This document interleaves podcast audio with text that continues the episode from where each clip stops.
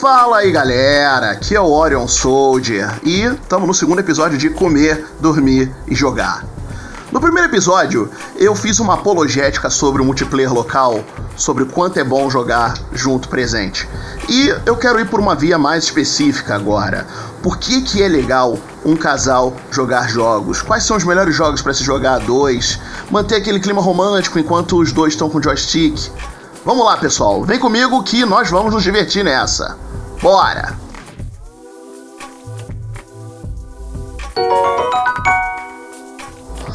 Bom, no primeiro episódio eu acabei mencionando quão essencial é as pessoas estarem juntas, criando lembranças e se aproximando cada vez mais.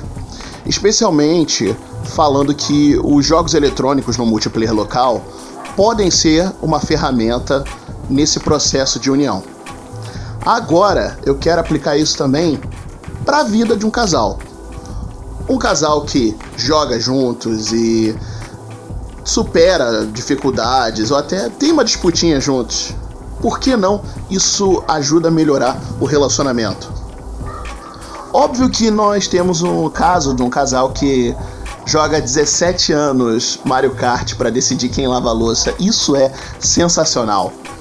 Mas também não é apenas o Mario Kart que é um jogo maravilhoso para um casal, até porque quem joga Mario Kart sabe que esse jogo pode até desunir mais do que unir. Mas enfim, vem comigo que vamos analisar o caso.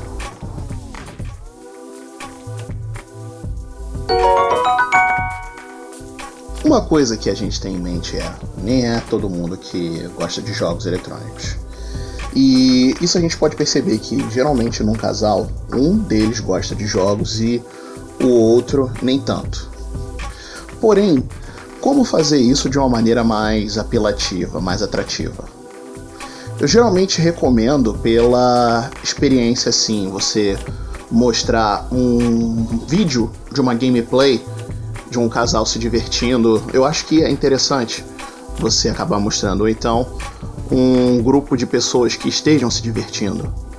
Porque é difícil você convencer aquela pessoa a você experimentar uma coisa nova com você. Ah, nunca gostei de jogos eletrônicos, mas um relacionamento é construído de tipo ceder e tentar. Óbvio que quando eu digo ceder, a, ambas as partes devem ceder, tanto o jogador, o gamer, no geral, tem que aprender, tipo, a ser aberto a experiências novas, novos hobbies, se ele quiser introduzir novos hobbies no relacionamento. Beleza? Então, tendo isso em mente, eu vou abordar alguns tipos de jogos que são interessantes e, por que não dizer, divertidos para se jogar com o casal. Vamos lá, vem comigo.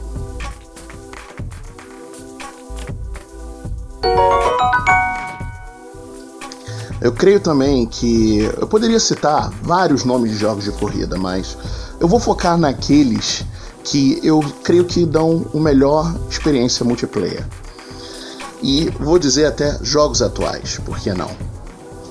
Bom, o primeiro que eu vou citar é o Horizon Chase, que tem para PlayStation 4, PC, Xbox One e Nintendo Switch. Jogo brasileiro, jogo excelente que remete aos tempos de Top Gear para os jogadores que são clássicos e que é bem divertido para quem também não jogou Top Gear na vida. Jogo excelente, você tem que brincar ali, correr, dar volta ao mundo, bem maravilhoso. Outro jogo que eu vou mencionar é o Mario Kart. Desde o Super Mario Kart do Super Nintendo 64 até o Mario Kart 7 pro 3DS, o 8 que foi tanto pro Wii U como pro Switch, divertem pra caramba quando se jogarem em casal. Até porque cria aquela concorrência. E um exclusivo aqui pro PlayStation 4, que até é o jogo exclusivo desse mês. É, eu tô datando esse programa. Wipeout Omega Collection, que é uma versão em HD da coletânea De Wipeout, que você tem Wipeout Fury, Wipeout Fury HD e Wipeout 2048 lançados para o PlayStation 4. Nesse mês de agosto do ano de 2019, ele é um dos jogos gratuitos para assinante da PlayStation Plus. Ou seja, deem uma chance aí, quem tiver PlayStation 4, tiver casal, preparem dois controles e comecem a correr bastante.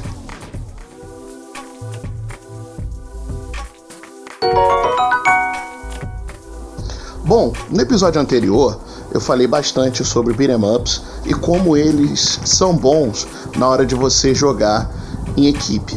E por que não na hora de jogar em casal?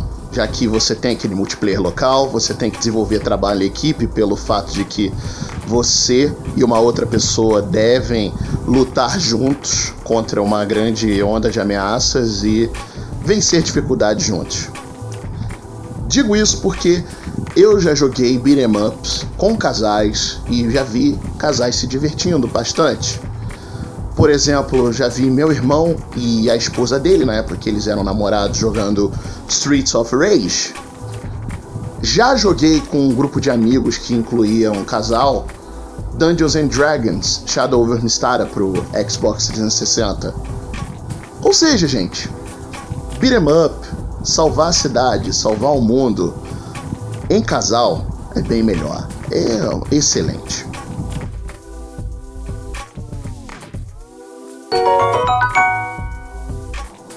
Um exemplo de jogo que você pode jogar para se divertir, tendo dois sistemas e jogando para disputar e crescer juntos, seria o Pokémon. Digo isso porque eu já vi casais disputando Pokémon num Game Boy Advance. É, um com Ruby, outro com Safira. Também já vi casais com Pokémon X e outro com Y. E assim sendo. Toda vez que um jogo novo Pokémon é lançado, ele vem em duas versões, então fica até essencial para o casal. Alguém compra uma versão e o outro compra outra versão.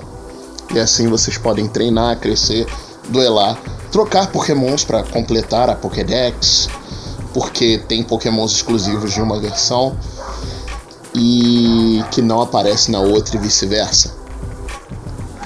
Vale também ressaltar aqui como exemplo o Pokémon Go, que é para mobile, que você, apesar de não ter esse fator exclusividade de monstrinhos em uma versão ou outra, tem elos de amizade que você pode fortalecer ganhando mais itens, facilitando as trocas de Pokémon entre treinadores. E também você na disputa de raid, você pode ganhar mais itens, você está participando de uma raid com alguém que você tem um elo de amizade maior. Fora o fato de que essa pessoa pode ser da mesma equipe que você também dá mais itens e experiência. Ou seja, seja tanto no portátil como no mobile, Pokémon Go é uma ótima pedida para um jogo para casal.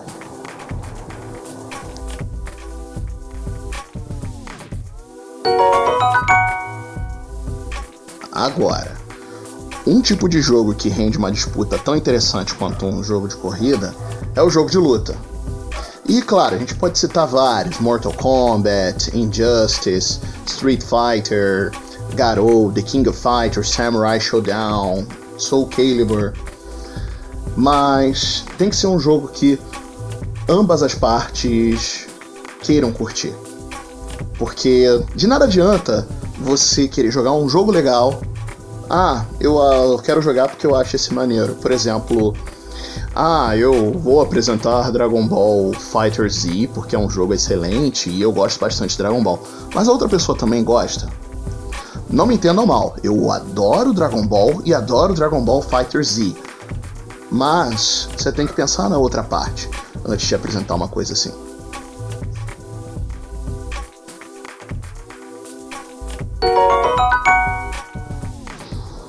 Outro exemplo também válido seria um jogo da Telltale Games.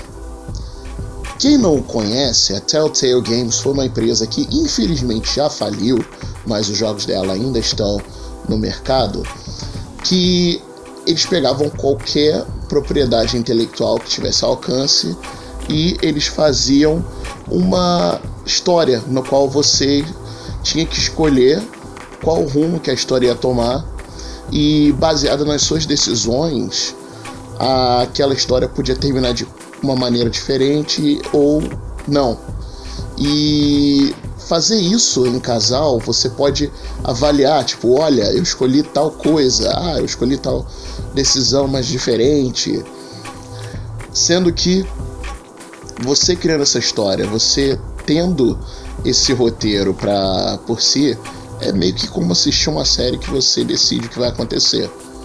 Meio que rolou na Netflix com Bandersnatch e Você Radical. Vale a experiência, especialmente estando acompanhado daquela pessoa querida.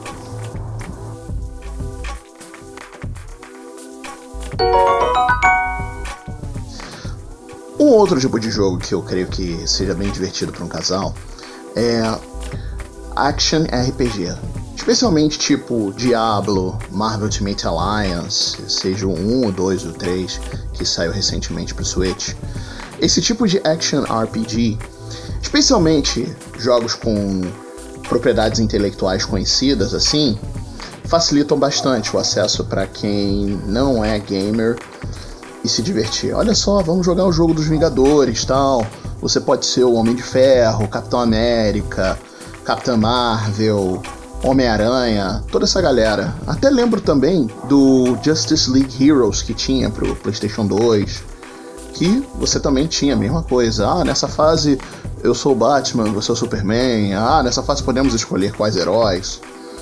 Esse action RPG é bem interessante, especialmente para crescerem juntos. E fora os das propriedades intelectuais conhecidas, Diablo, fantasia medieval, é como se fosse uma mesa de RPG. Ou até mesmo mencionado mobile, Dungeon Hunter. Actions RPGs jogados em multiplayer são maravilhosos, especialmente em casal.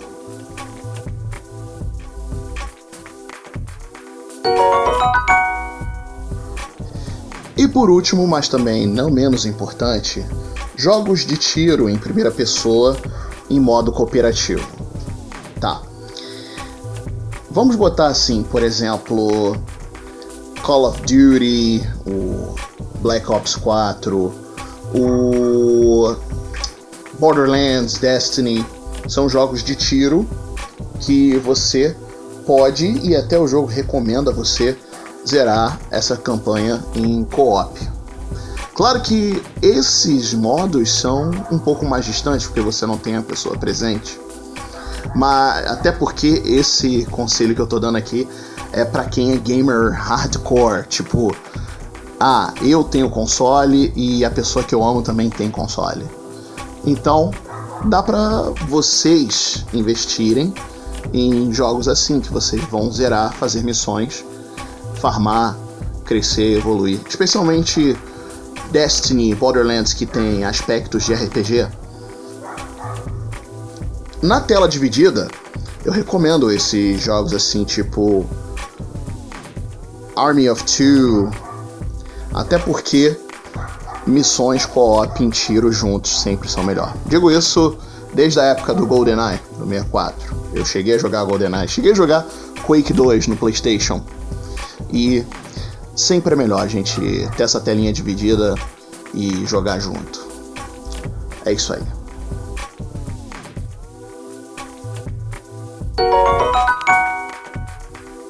Eu creio que não importa se seja no sentido de disputa ou então no sentido de cooperação.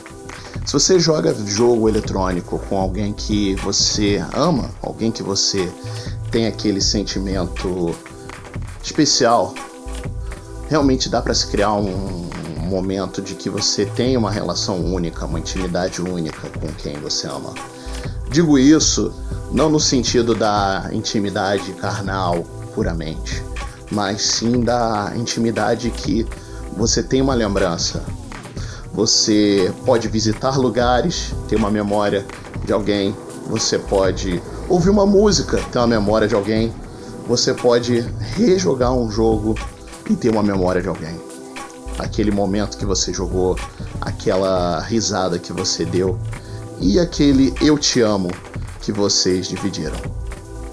Eu sou Orion Soldier e esse foi o segundo episódio de Comer, Dormir e Jogar.